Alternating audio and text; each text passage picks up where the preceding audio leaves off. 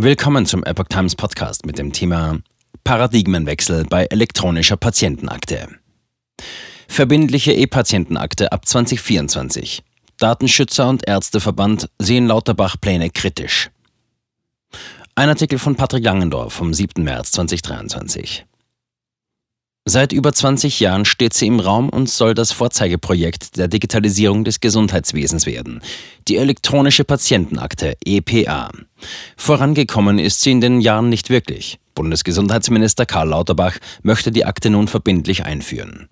Datenschützer und Ärzte sehen das Vorhaben allerdings kritisch. Nach dem Willen von Bundesgesundheitsminister Karl Lauterbach, SPD, soll jeder Krankenversicherte ab dem kommenden Jahr eine elektronische Patientenakte, EPA, erhalten. Damit soll diese Akte nun also für alle Patienten verbindlich werden. Das kündigte der Minister am vergangenen Sonntag in einem Interview mit der FAZ an. Einem entsprechenden Vorschlag werde er dem Bundeskabinett auf der Sitzung am Montag machen. Jeder, der nicht ausdrücklich widerspricht, ist automatisch mit dabei, so Lauterbach. Auch das elektronische Rezept will er 2024 verbinden verbindlich machen. Idee über 20 Jahre alt. Bisher ist das Projekt, das schon unter Lauterbachs Vorgänger Jens Spahn, CDU, als Vorzeigeprojekt für die Digitalisierung der Gesundheitsversorgung gehandelt wurde, nicht recht vorangekommen. Die Idee zur Digitalisierung der Befunde ist nicht neu. Entstanden ist sie vor gut 20 Jahren unter der damaligen Bundesgesundheitsministerin Ulla Schmidt, SPD. Seit Januar 2021 gibt es das freiwillige Angebot der elektronischen Patientenakte schon für die rund 74 Millionen gesetzlich Versicherten. Bisher kann man diese Akte per Smartphone-App nutzen. Weniger als ein Prozent der Patienten nutzen dieses Angebot bislang, sagte der Bundesgesundheitsminister im Interview. GKV-Spitzenverband sieht Herzstück eines modernisierten Gesundheitswesens.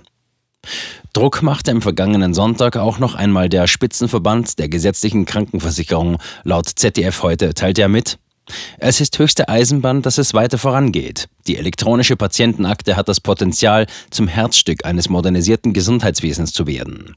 Zitat Ende. Mit der elektronischen Akte werde der Patient Herr seiner Daten, versucht Minister Lauterbach im Interview den Vorteil herauszustreichen. Er bekommt eine geordnete Übersicht über Arztbriefe, Befunde, Medikamente.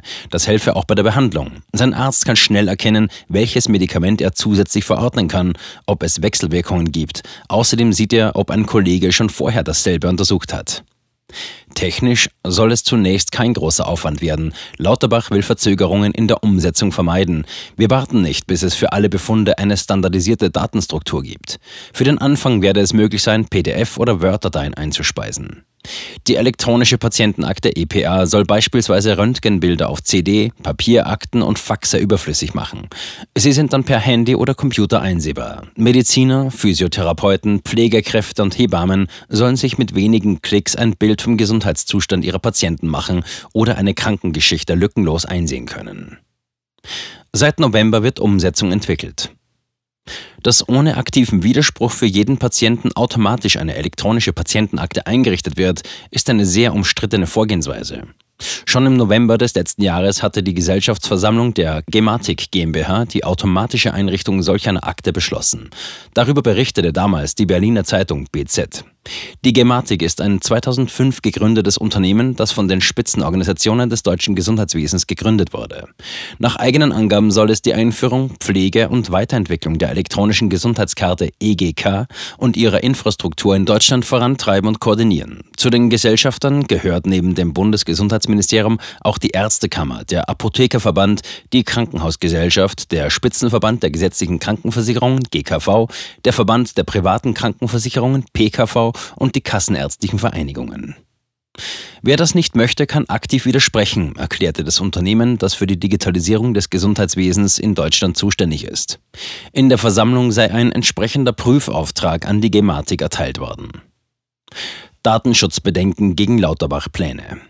Das sogenannte Opt-in-Verfahren, also dass sich Patienten eigenständig darum kümmern müssen, die Patientenakte zu erhalten, soll nun durch das Opt-out-Verfahren ersetzt werden. Dieses Verfahren sieht der Bundesdatenschutzbeauftragte Ulrich Kelber allerdings sehr kritisch. Im Dezember gab er der Apothekenumschau ein Interview. Er begründet dort auch seine Skepsis gegenüber dem Verfahren. Zitat, Datenschutzrechtlich werden wir das Vorgehen noch bewerten müssen. Da sind sicherlich eine Reihe der Überlegungen datenschutzkonform umsetzbar. Datenschutzpolitisch halte ich persönlich das nicht für den richtigen Weg.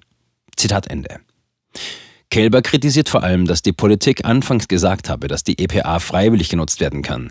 Nachdem dann viele Jahre nichts passiert sei, kam die Akte dann 2021. Zitat Allerdings fehlten anfangs Sicherheits- und Datenschutzfunktionen, die seit über zehn Jahren fest vereinbart waren. Zitat Ende. Es fehlten auch Dinge wie ein Medikationsplan oder eine Notfallakte. Zudem werden in der EPA PDF statt strukturierter Daten gespeichert.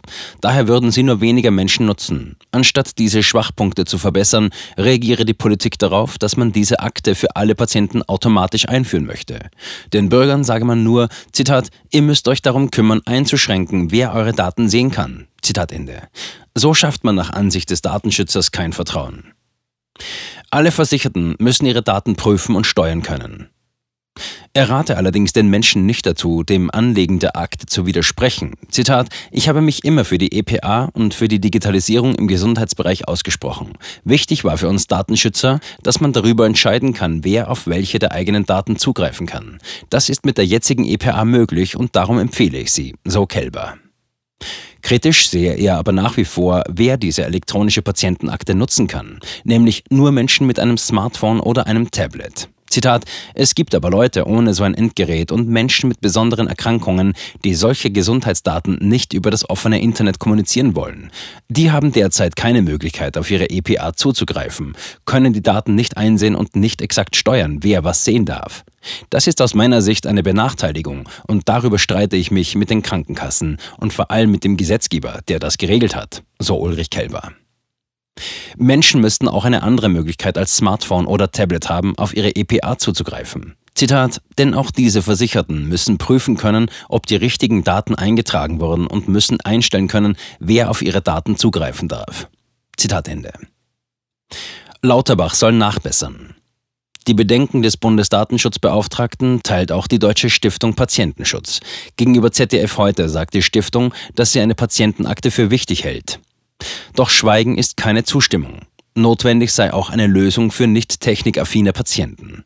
In Richtung Bundesgesundheitsminister macht die Stiftung deutlich, Karl Lauterbach muss nachbessern, sonst wird sein Gesetz auch vor dem Bundesverfassungsgericht scheitern. Zitat Ende. Faktische Abschaffung der ärztlichen Schweigepflicht. Der Verein Freie Ärzteschaft warnte schon im November vor Lauterbachs Plänen. Das Opt-out-Verfahren stehe im scharfen Kontrast zur bisherigen Planung. Die Freiwilligkeit solle zugunsten einer völlig automatisierten Speicherung aller Arztbriefe abgeschafft werden. Weiter weist der Verein in seiner damaligen Pressemitteilung darauf hin, dass die Patientendaten automatisch allen möglichen Medizinbereichsteilnehmern und auch einem Forschungsdatenzentrum zugänglich sind. Zitat dieser Paradigmenwechsel bedeutet faktisch die Abschaffung der ärztlichen Schweigepflicht, die seit 2000 Jahren weltweit durch den Eid des Hippokrates festgelegt wurde und auch heute noch weltweit die Grundlage ärztlicher Tätigkeit ist, so Silke Lüder, stellvertretende Vorsitzende der Freien Ärzteschaft und niedergelassene Ärztin in Hamburg damals. Der Paradigmenwechsel sei die Reaktion auf das bisherige, Zitat, völlige Scheitern aller Anwendungen der Telematikinfrastruktur, sei es das E-Rezept, die E-Au, der E-Notfalldatensatz oder die elektronische Patientenakte. Seit 20 Jahren unter der aktiven Beteiligung des heutigen Gesundheitsministers, der Krankenkassen und der interessierten Industrie geplant, aber ohne echte Beteiligung der betroffenen Ärzte und Patienten, hat sich das ganze Projekt in ein Milliardengrab für Versichertenbeiträge verwandelt. So Lüder. Wo der Widerspruch zum Anlegen einer elektronischen Patientenregelung zukünftig hingeschickt werden muss, ist noch nicht ganz klar. Bisher reicht es aus, dass man gegenüber seiner Krankenkasse einer vorher erteilten Erlaubnis des Anlegers der Akte widerspricht. Dann wird die Patientenakte geschlossen.